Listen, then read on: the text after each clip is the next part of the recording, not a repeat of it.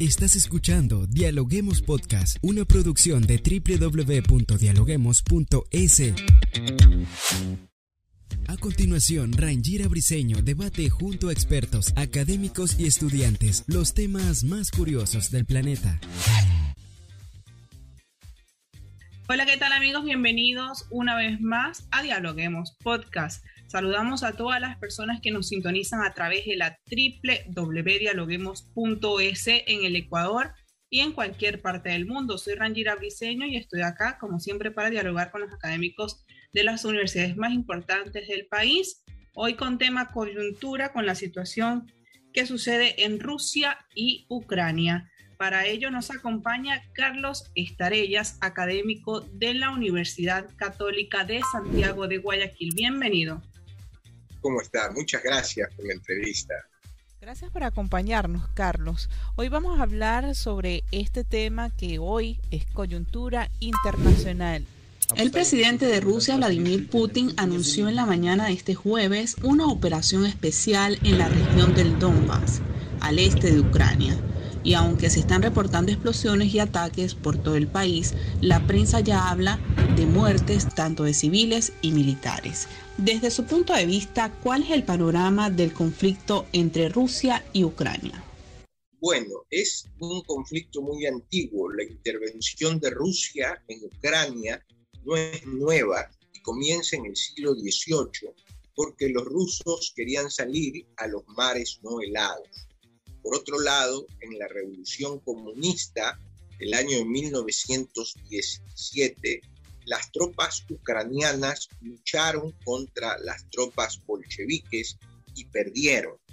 Fueron anexados y cuando eh, se cae la Unión Soviética y se da algo que se conoce con el nombre en el derecho internacional de sucesión de estados, se crean nuevos estados y entre esos nuevos estados se crea Ucrania. ¿Cuál es el conflicto que yo veo? Putin tenía la absurda idea de tomar acciones sobre Ucrania porque en Ucrania hay, hay una cantidad de ciudadanos rusos. Pero evidentemente eso es verdad porque Ucrania perteneció a Rusia pero la idea de que porque hay ciudadanos rusos yo cojo a Ucrania es la misma idea que tuvo Adolfo Hitler con los sudetes en Checoslovaquia, porque, eh, digamos, señalaba bajo el pretexto de que eran alemanes anexar a los sudetes. Y lo mismo, recordemos, quiso hacer Hitler con Polonia y ahí dio origen a la Segunda Guerra Mundial. Lo que ha sucedido hoy es una invasión de Rusia sobre un país pequeño que es Ucrania y que es un país que es independiente y que tiene el derecho a proteger y desarrollar su existencia, que tiene el derecho a la independencia y que tiene el derecho a la libre determinación. Entonces, lo que sucede hoy es una invasión de un Estado fuerte sobre un Estado pequeño e independiente. Hablando de la invasión y de lo que ha acontecido con este conflicto entre Rusia y Ucrania, hoy eh, las noticias hablan de muertos, tanto civiles y militares, muchas personas involucradas en este proceso. ¿Podría convertirse esto en una tercera guerra mundial? Mire, de hecho, Putin, con esa invasión de lo que informan las cadenas internacionales, se ha ido en contra del derecho internacional humanitario, donde dice que no se debe atacar a la población civil. Puntas específicas, ¿se puede ir de las manos? Sí. Incluso el orden mundial puede cambiar porque existen intereses de China en apoyar a Rusia. Y eso es sumamente grave por los intereses de China, entre otros por Taiwán. Maduro se ha solidarizado con Putin por la invasión eh, Ortega se ha solidarizado por Putin. El presidente de Argentina se ha solidarizado con Putin.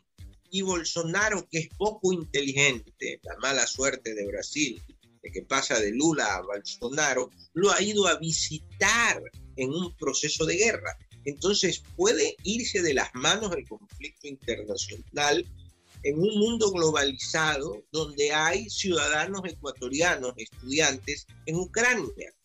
Quiera Dios que no se arme una guerra mundial. En torno a este tema, el canciller del país, Juan Carlos Holguín, ha rechazado contundentemente el ataque de Rusia a Ucrania y ha manifestado que el Ecuador es un país afectado por este conflicto. ¿Cómo mira la respuesta que el Ecuador le ha dado a los ecuatorianos que viven en Ucrania?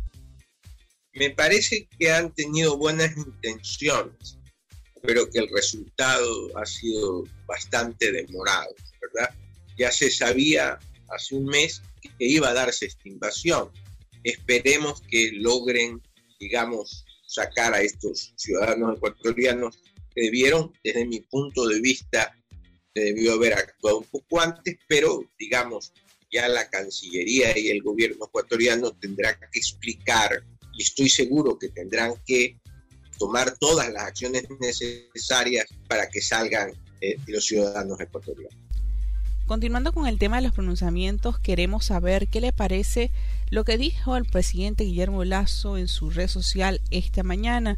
Según el mandatario nacional, Ecuador condena la decisión de Rusia de lanzar esta operación militar y la violación a la soberanía e integridad territorial de Ucrania. Y de igual manera, dijo que se está trabajando para brindar apoyo a los más de 700 ecuatorianos que se encuentran en este país. Yo hubiera esperado que el presidente Lazo se pronuncie, digamos, el día de ayer. Eh, es tan obvio lo que está sucediendo en Ucrania que alguien no se puede lavar las manos. Es decir, en Ucrania lo que hay es una invasión y uno simple y llanamente debe de señalar que esa invasión se va en contra de todos los principios del derecho internacional y que pone en peligro la paz mundial. En torno a lo que está diciendo de esta invasión que pone en peligro la paz mundial, este asunto también involucra, por ejemplo, la OTAN, países como Estados Unidos, Francia, Inglaterra, se han pronunciado ya. ¿Cómo se centran las relaciones internacionales en este conflicto? ¿Qué, papel juegan en el tablero del ajedrez? Bueno, el, primer papel, la primera fase era la diplomacia, llegar a un diálogo para evitar esta invasión. Pero Putin no quiso llegar al diálogo porque para dialogar y negociar hay que renunciar de posiciones originales. Y Putin nunca lo quiso. En este momento que ya está hecha la invasión, tendrán que tomarse lo que en derecho internacional existe, que son los medios coactivos, las medidas coactivas en contra de Rusia por esta invasión. De hecho, mucho se dice que Putin lo que ha querido es desviar la atención de una corrupción que hay en el gobierno de Putin eh, haciendo esta invasión. Usted me dice que Putin, que está haciendo esto como para desviar la atención, las medidas que han tomado los gobiernos en contra de Rusia hará que Putin retroceda en la decisión de seguir atacando Ucrania. Lo lógico sería que ante estas medidas coactivas, Putin retrocediera porque en la guerra no gana nadie, ni tampoco va a ganar Rusia. Las medidas que se van a tomar son medidas fuertes contra la economía rusa.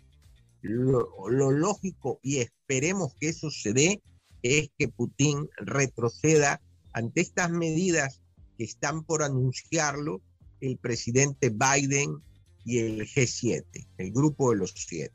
Ya para finalizar, ¿cuáles serían las consecuencias que todo este conflicto entre Rusia y Ucrania va a traer para la región, para América? Las consecuencias, digamos, son nefastas.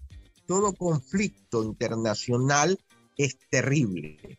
En primer lugar, porque las armas que hay hoy son mucho más fuertes que las que existían cuando se lanzaron la bomba atómica en Hiroshima y Nagasaki y solo quedaron vivos las cucarachas.